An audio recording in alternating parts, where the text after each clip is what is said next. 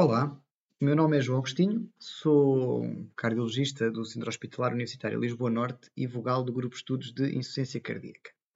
E hoje venho, com a colaboração da Joana Brito, interna de Cardiologia do Centro Hospitalar Universitário Lisboa Norte, comentar o artigo do mês selecionado pelo Grupo de Estudos de Insuficiência Cardíaca. O artigo escolhido uh, para o mês de outubro foi o STEP HFpEF, ou semaglutide in patients with heart failure with preserved ejection fraction and obesity. Joana, podes explicar o desenho do estudo e qual a sua importância?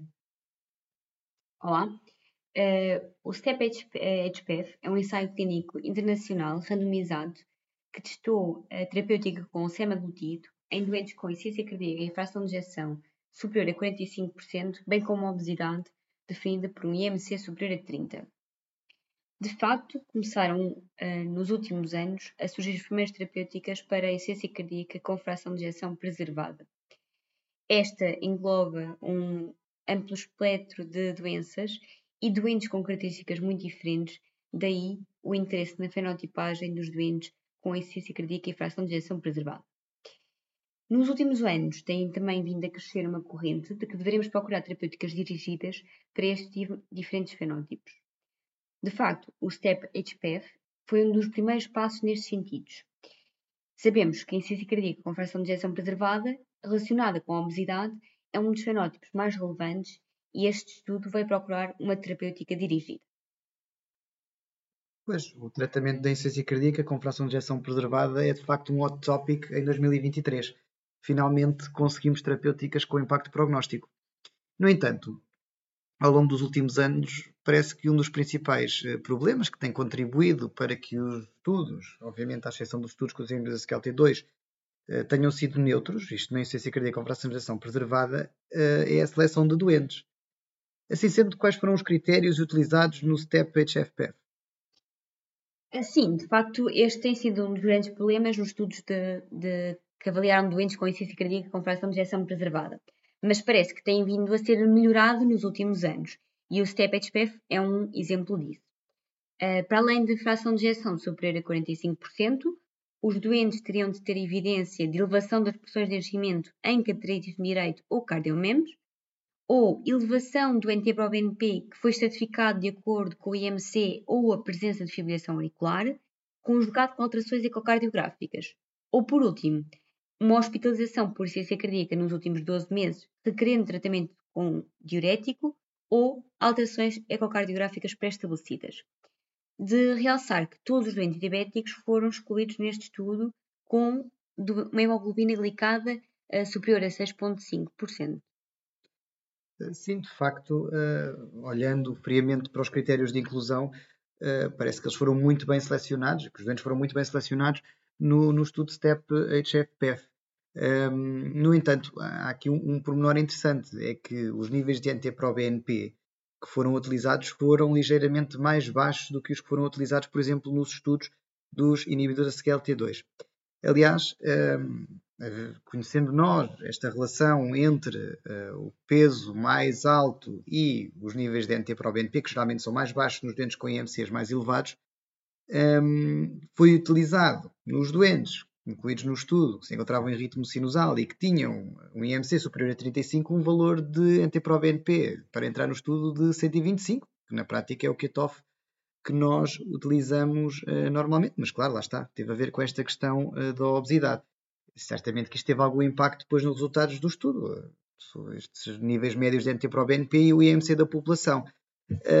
Para além disso, podes-nos falar das características da população incluída para que consigamos perceber melhor então os resultados do STEP-HFpEF? Este estudo incluiu um total de 529 doentes uh, que tinham uma média de idade de 69 anos, com um ligeiro predomínio do sexo feminino em 56%. Uh, eh, estes tinham um EMC médio de 37% e tinham uma fração de geração média de 57%. Adicionalmente, vemos que 66% dos doentes que estavam em classe funcional uh, NIA 2 e tinham um NT-proBNP médio de 451 picogramas por mililitro. Adicionalmente, 50% dos doentes tinham fibrilação auricular diagnosticada. Olhando também para as características dos doentes, é muito interessante olhar para a terapêutica. logicamente que muito poucos doentes incluídos no estudo, eh, era mesmo vestigial, estavam medicados com inibidores de SGLT2. Isto tem a ver com a altura em que o estudo começou a ser desenvolvido, em que os inibidores de SGLT2 na insuficiência cardíaca com fração de injeção preservada não eram ainda, eh, ou não tinham ainda a recomendação que têm hoje em dia. Mas é também interessante uh, pensar que nem todos os doentes incluídos no estudo estavam medicados com diuréticos, apenas cerca de 80%. Ah, acho que é curioso. Um, para além disso, quando olhamos para o beta-bloqueante, uh, vemos que de facto também 80% dos doentes se encontravam medicados com beta-bloqueante. E isto ainda se torna mais interessante porque nos últimos anos temos vindo a perceber que os beta-bloqueantes parecem estar relacionados com algum agravamento de sintomas e agravamento da qualidade de vida nos doentes com insuficiência cardíaca fração de injeção preservada. Claro que ainda não há certezas absolutas sobre isto. Mas bem, falando exatamente nesta questão da qualidade de vida, este foi um dos endpoints primários do estudo STEP-HFpEF. Um, podes falar-nos então do, dos endpoints do estudo? Uh, claro, este estudo tinha dois endpoints primários, uh, quer a variação uh, no Kansas City Cardiomyopathy Questionnaire uh, e bem como a percentagem de modificação do peso corporal desde o momento de inclusão até à semana 52. Relativamente a endpoints secundários, uh, foram utilizados a variação no teste de marcha de 6 minutos e um composto hierárquico baseado no win ratio, utilizando estes endpoints que já referi anteriormente, bem como a mortalidade e internamento por insuficiência cardíaca. E, final, e, finalmente, a variação da proteína C reativa uh, dentro do mesmo tempo de, de avaliação do estudo. Finalmente, após a conclusão do estudo, os uh, investigadores publicaram ainda análises exploratórias que pretenderam avaliar a variação doente para o BNP e internamentos por insuficiência cardíaca, embora uh, naturalmente o estudo não tenha poder estatístico para conseguir uh, avaliar mesmo estes outcomes. Certo. Uh, e então, passando à parte mais importante, quais foram os resultados do estudo? Tal como esperado, e à semelhança de todos os outros estudos uh, que avaliaram o impacto do semaglutide, no braço de, do semaglutide verificou-se uma marcada redução do peso de 13% versus 2,6%. Além disso, o STEP-HPF demonstrou uma melhoria muito significativa na qualidade de vida, bem como na melhoria da tolerância ao exercício.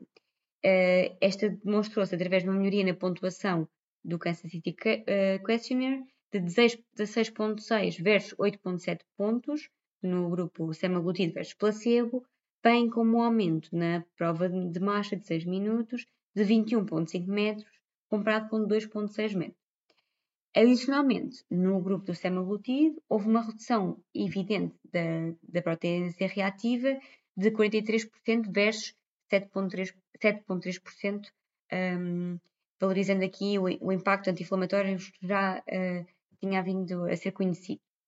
Relativamente ao, componente hierárquico, este foi também favorável uh, para o grupo do semaglutide, mas sobretudo devido ao resultado do Kansas uh, Questionnaire. Relativamente aos endpoints exploratórios, apenas um doente foi internado por insuficiência cardíaca no grupo do semaglutide, comparado com 12 no grupo do placebo. E verificou-se adicionalmente uma redução do NT-proBNP de 20,9% no semaglutide versus 5,3% no grupo do placebo. E relativamente aos efeitos adversos, há alguma coisa a destacar? Uh, sim, os efeitos adversos graves foram significativamente superiores no grupo controle. Eh, já no que toca a efeitos adversos relacionados com o fármaco, destaca-se apenas o maior número de efeitos gastrointestinais no grupo do semaglutide. Bom, é, é inegável que o estudo é positivo para aquilo que se propôs. Tivemos uma melhoria na qualidade de vida superior no grupo do semaglutide, tivemos um aumento na distância percorrida na prova de marcha de 6 minutos, algo que, por exemplo, não se verificou nos últimos estudos de insuficiência cardíaca e fração de injeção preservada, sobretudo com os indutores SGLT2, e até mesmo no, no Paragon com o sacubitril valsartan, Aliás, até se chegou a questionar se uh, a distância percorrida ou a melhoria da distância percorrida na prova de mais de 6 minutos teria de facto importância como endpoint na insuficiência cardíaca com operação de injeção preservada, por causa desta neutralidade de resultados, mas aqui de facto vemos que houve um, ehm, uma melhoria, apesar de ter sido 21 metros, o que, o que é um valor relativamente baixo, mas obviamente é mais do que observado nestes estudos, uh, e para além disso houve uma importante redução de peso no grupo do semaglutide Ao longo da discussão, e, e, como tu já elucidaste, os autores dão algumas possíveis explicações para este impacto na melhoria da qualidade de vida e na melhoria da capacidade de exercício, eh, sobretudo eh, relacionada com a redução da PCR e com a redução da, da, da inflamação. Portanto, este potencial anti-inflamatório do, do semaglutide e, e sobretudo, do, do, do, tecido adiposo, da, da adiposicidade visceral. Um, no entanto, parece haver uma explicação um pouco mais óbvia para estes resultados, sobretudo no que toca aqui à melhoria da qualidade de vida e, e da distância percorrida. Sim, é verdade. De facto, o resultado mais marcante é, sem dúvida, a redução do índice de massa corporal, que foi de 13% no grupo do semaglutide, o que de facto é uma redução notável e que eh, terá, sem qualquer tipo de dúvida, um contributo favorável na melhoria da capacidade de exercício e também na, na apreciação uh, da melhoria da qualidade de vida. Uh, estamos a falar de uma população que, afinal, no início tinha um IMC médio de 37. Exato. Portanto, pode ter sido aqui o grande fator que levou uh, esta melhoria nos endpoints do estudo. No entanto, há aqui um sinal nos resultados que parece sugerir que o semaglutide tem mais algum efeito na insuficiência cardíaca do que apenas a redução de peso uh, dos doentes. Sim, é, de facto, eles no final apresentam-nos uma análise exploratória que demonstra uma redução do NT-proBNP de cerca de 20% no grupo do, medicado com semaglutide, uh, comparado com 5% no grupo placebo, o que é bastante interessante uh, já que existe uma demonstração que a redução do peso muitas vezes se associa uh, até a aumento do NT-proBNP. Eh, isto pode indicar que o semaglutide não tem apenas efeito direto na redução do peso propriamente dita, visto que seria esperar um aumento do NT-proBNP com a redução do peso, mas que possa ter algum efeito ainda não explicado na essência cardíaca. No entanto, importa dizer que o NT-proBNP médio no estudo era de 450, pelo que uma redução de 20% representa uma redução de 90 picogramas por mililitro, o que é consideravelmente um valor uh, bastante baixo. Além disso, na discussão, os autores ressalvam ainda que os doentes com insuficiência cardíaca e fração de ejeção preservada valorizam tanto a melhoria da qualidade de vida e da capacidade de exercício como a própria mortalidade. Isto é uma frase um bocadinho pesada. Mas será que, como base científica para uma mudança na prática clínica, os resultados do STEP HFPF vão ser suficientes? Bom, de facto, até ao momento tem sido regra a necessidade de existir pelo menos impacto uh, nos hard endpoints para mudar a prática clínica no tratamento de insuficiência cardíaca, também devido ao crescente número de terapêuticas disponíveis. Pelo que os resultados deste estudo poderão não ser suficientes para o fazer. Apesar disso, existe uma tendência para a redução de internamentos e de idas à urgência por insuficiência cardíaca, 2 versus 1, o que não nos permitirá conclusões sendo obviamente necessários estudos com uma maior população e com tempo de follow-up mais prolongado. Outro ponto uh, que é importante considerar é que este estudo nos sugere que a perda de peso intencional é benéfica nos doentes com insuficiência cardíaca e fração de ejeção preservada e que, uh, que parece ser uh, mesmo segura. No entanto, é importante relembrar a existência do paradoxo da obesidade, sobretudo nos doentes com insuficiência cardíaca e fração de ejeção reduzida, sendo que o principal impacto é uh, marcadamente no prognóstico e na mortalidade. Claro que a perda de peso muitas vezes é uma consequência da insuficiência cardíaca e não é intencional. Assim, determinar qual o impacto prognóstico e, sobretudo, mostrar que a perda de peso não tem impacto negativo a longo prazo será sempre importante nesta população de doentes. Muito bem, parece-me que já temos aqui um comentário bastante completo. Eh, muito obrigado, Joana. Uh, e assim nos despedimos até ao próximo mês.